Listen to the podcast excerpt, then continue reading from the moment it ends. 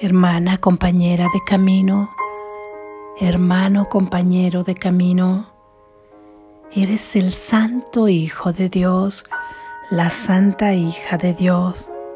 Acepta tu grandeza y acepta la de tu hermano. Ambas están mucho más allá de las apariencias. Lección número 228.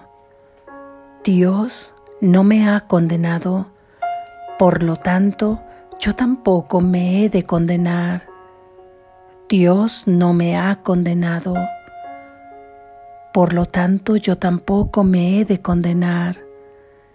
Dios no me ha condenado, por lo tanto yo tampoco me he de condenar. Mi Padre conoce mi santidad ¿Debo acaso negar su conocimiento y creer en lo que su conocimiento hace que sea imposible? ¿Y debo aceptar como verdadero lo que Él proclama que es falso?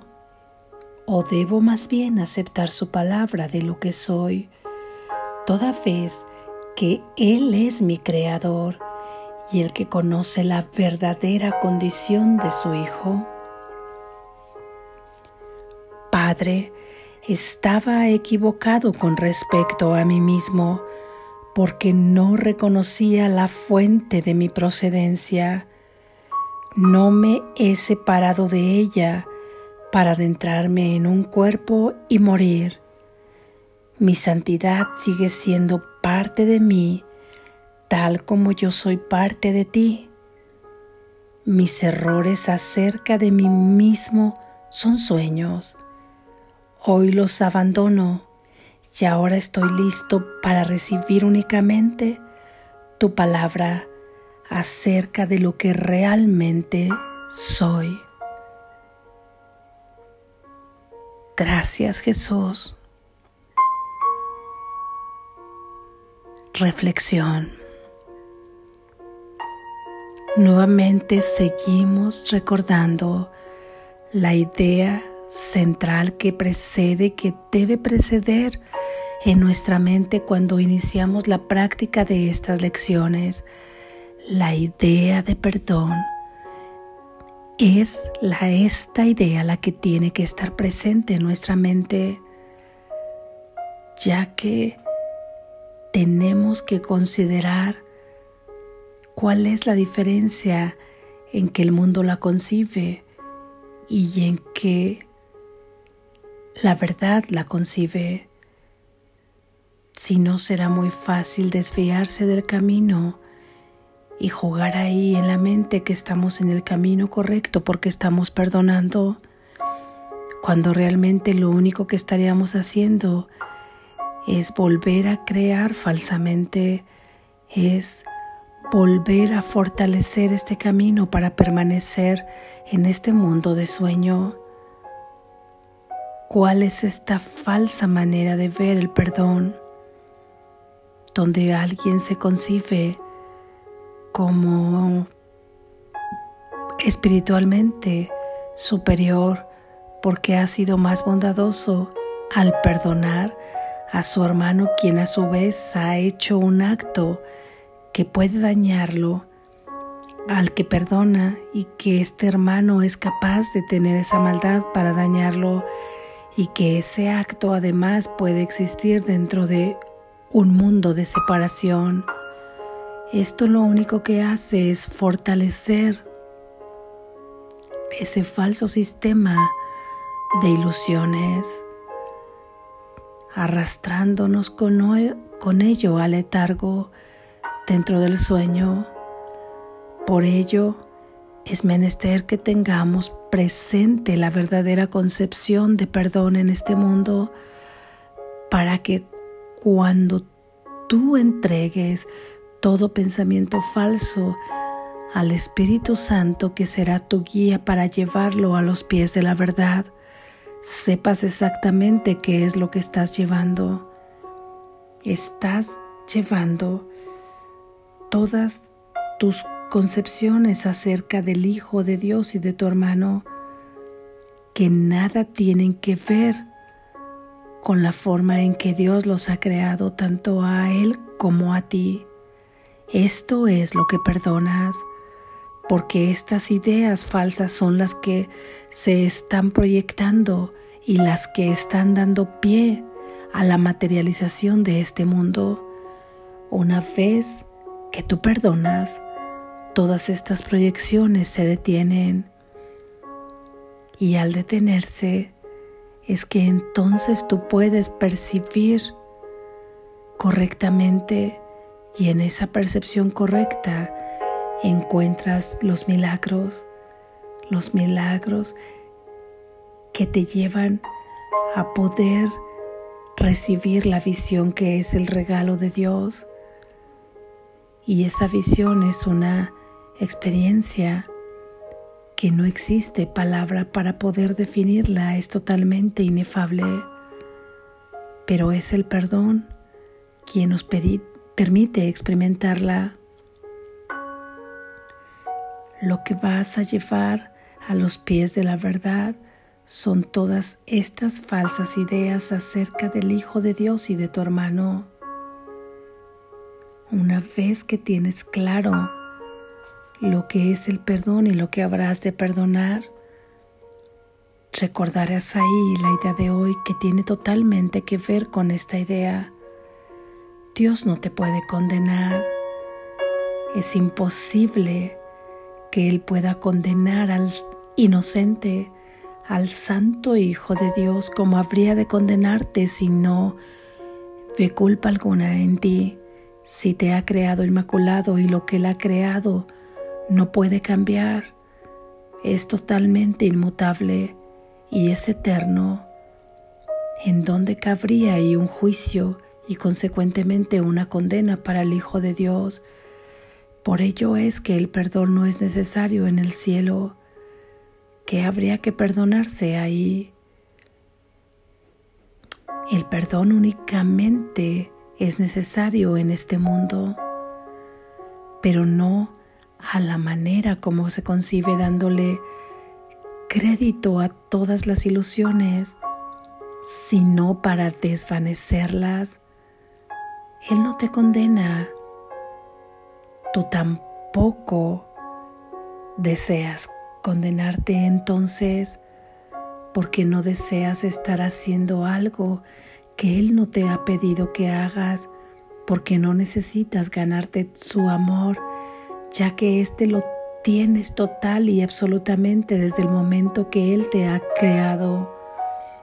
Cada que tú afirmas que eres culpable o que tu hermano es culpable, estás contradiciendo la voluntad de Dios, porque entonces tú dices, no, en realidad soy culpable y en realidad es culpable mi hermano.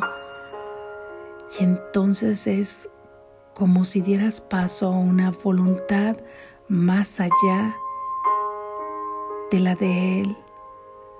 Y esto es solamente soberbia. ¿Recuerdas que nos ha dicho aquí Jesús cuál es la verdadera humildad? La verdadera humildad es reconocer cuál es tu fuente, cuál es tu origen, de dónde vienes. Esta es la verdadera humildad. Cuando tú niegas esto y dices que en realidad estás separado del Padre, que en realidad eres culpable, que en realidad mereces una condena, ya sea que digas que lo mereces tú o que lo merece tu hermano, es exactamente lo mismo, porque no podrás concebirlo más que de la manera en que te concibes a ti mismo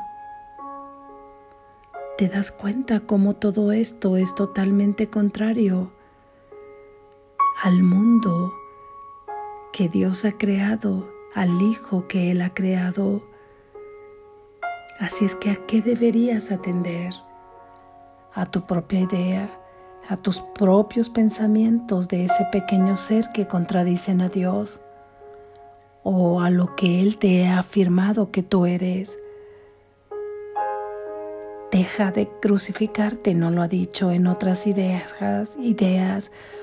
Son solo tus propios pensamientos los que te hacen daño. Eres tú mismo el que se está dañando. deja de hacerlo, ya que yo te amo, yo te acepto y yo no te condeno, es lo que dice nuestro Padre. No hay nada que perdonar porque mi hijo es inocente. Tú tampoco tienes que perdonar a tu hermano porque es inocente.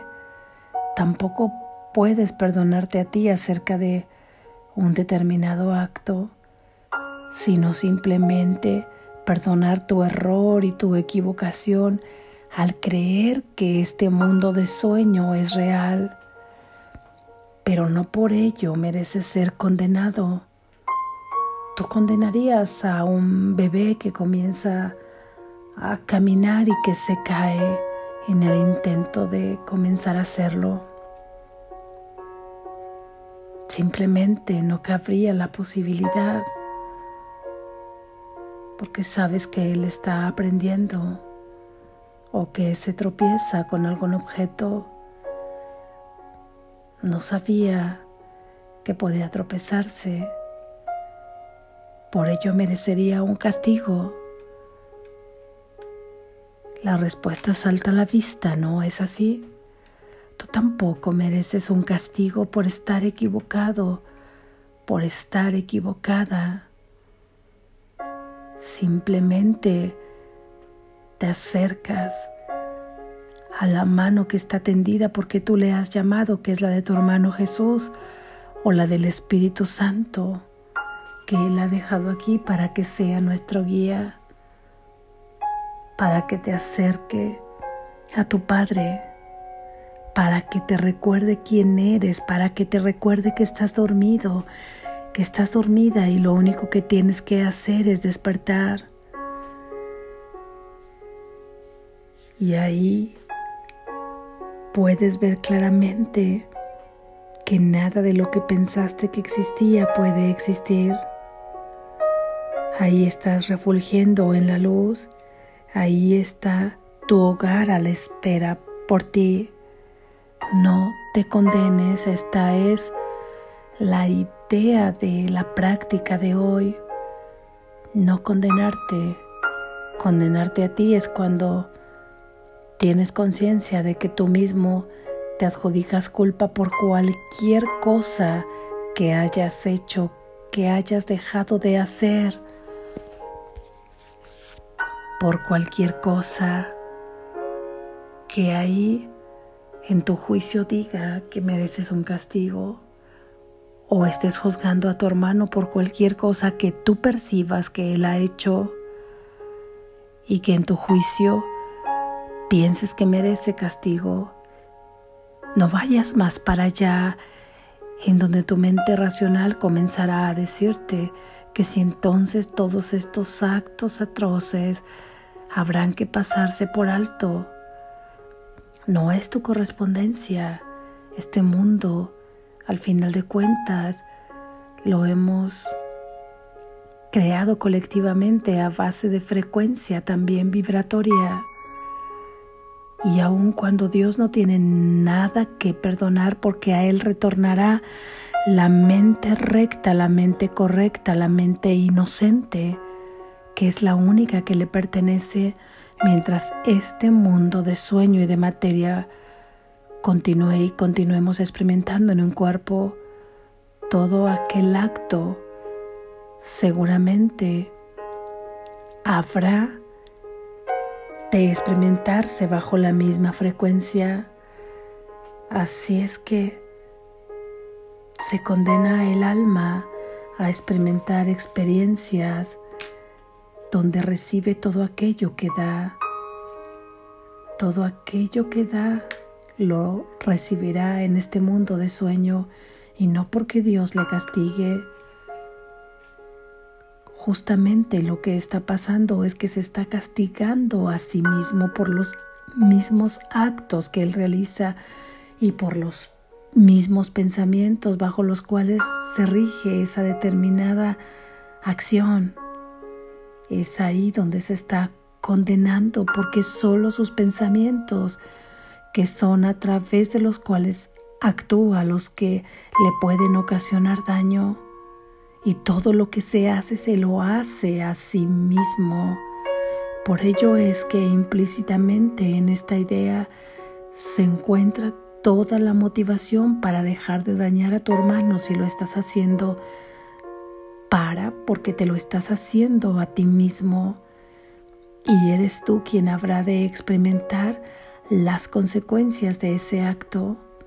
Tú en tu pequeño ser, tú en este mundo de sueño, tu alma lo experimentará. Aunque ella lo único que desea es llevarte de regreso a tu verdadero hogar y que te des cuenta que tú no eres eso, que ahora dejes hablar a tu verdadero ser, que ahora dejes que tu guía sea la voz que habla por Dios. Así es que no te condenes y no condenarte es parar todo acto que le hagas a tu hermano o a ti mismo, parar todo pensamiento que te esté dañando a ti o a tu hermano, dejar de sentirte culpable o dejar de ver culpable a tu hermano. No te condenes porque Dios no te ha condenado. En la medida que te ves inocente, en la medida que ves inocente a tu hermano, estás avanzando la voluntad de tu Padre y estás reafirmando que solo deseas también esa voluntad. Estás afirmando cuál es tu verdadero origen y dejas entonces de ser soberbio. Eres humilde reconociendo simplemente que eres el santo Hijo de Dios, que eres la santa hija de Dios. No te condenes. Dios no te condena. Tú tampoco lo harás porque quieres seguir los mandatos de tu Padre, porque sus mandatos solo pueden llevarte a la felicidad verdadera, a la perfecta felicidad a ti y a todos quienes te rodean, a todos aquellos quienes piensan en ti y a todos aquellos en quienes tú piensas. Despierta, estás a salvo.